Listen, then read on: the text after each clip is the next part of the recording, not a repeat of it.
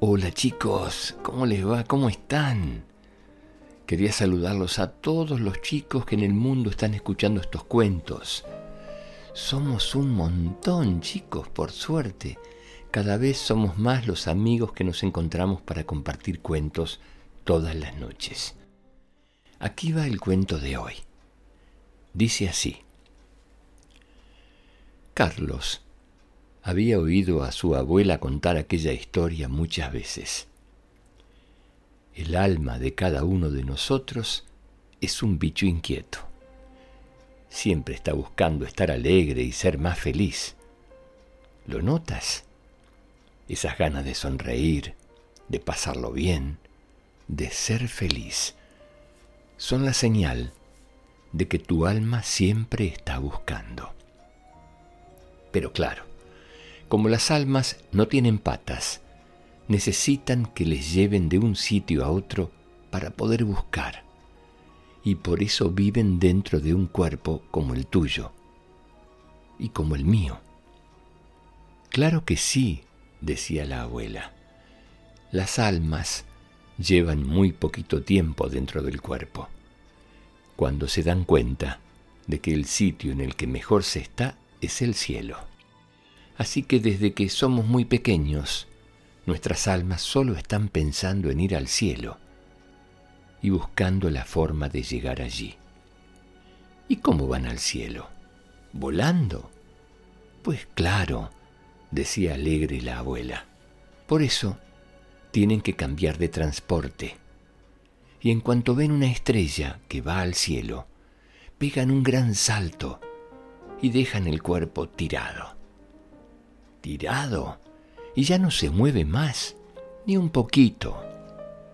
Acá decimos que se ha muerto y nos da pena, porque son nuestras almas las que dan vida a los cuerpos y hacen que queramos a las personas. Pero ya te digo que son bichos muy inquietos, y por eso en cuanto encuentran su estrella, se van sin preocuparse. Muchas almas tardan mucho tiempo en encontrarla. Fíjate yo, qué viejita que estoy. Mi alma lleva buscando su estrella muchísimos años y aún no he tenido suerte. Pero algunas almas, las que hacen los niños más buenos o los mejores papás, también saben buscar mejor.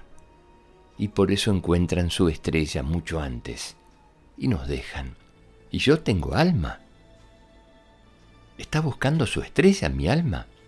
Sí, Carlitos, tú eres tu alma. Y el día que encuentres tu estrella, te olvidarás de nosotros y te irás al cielo. A pasarla genial con las almas de todos los que ya están allí. Y entonces Carlitos dejaba tranquila a la abuela, y se iba alegre a buscar una estrellita cerca del río, porque en toda la pradera no había mejor sitio para esconderse. Por eso, el día que la abuela lo dejó, Carlos lloró solo un poquito. Le daba pena no volver a su abuela ni escuchar sus historias, pero se alegraba de que por fin el alma de la abuela hubiera tenido suerte y hubiera encontrado su estrella después de tanto tiempo. Y sonreía al pensar que la encontró mientras paseaba junto al río, donde tantas y tantas veces había buscado él la suya. Bueno chicos, este es un cuento muy especial. Sirve para pensar en todas aquellas personas que quisimos mucho y que seguimos queriendo, que ya no están, que están en alguna estrella. Así que les pido a cada uno de ustedes que piensen un poquito en esa personita, un abuelo, una abuela, algún familiar que ya no está con nosotros y que nosotros extrañamos mucho, que miremos al cielo, busquemos la estrella en ese cielo, y que nos acordemos mucho, mucho de esa persona que queremos tanto. Los dejo chicos. Será hasta mañana. que sueñen con colores. Los quiero mucho, mucho. Chao.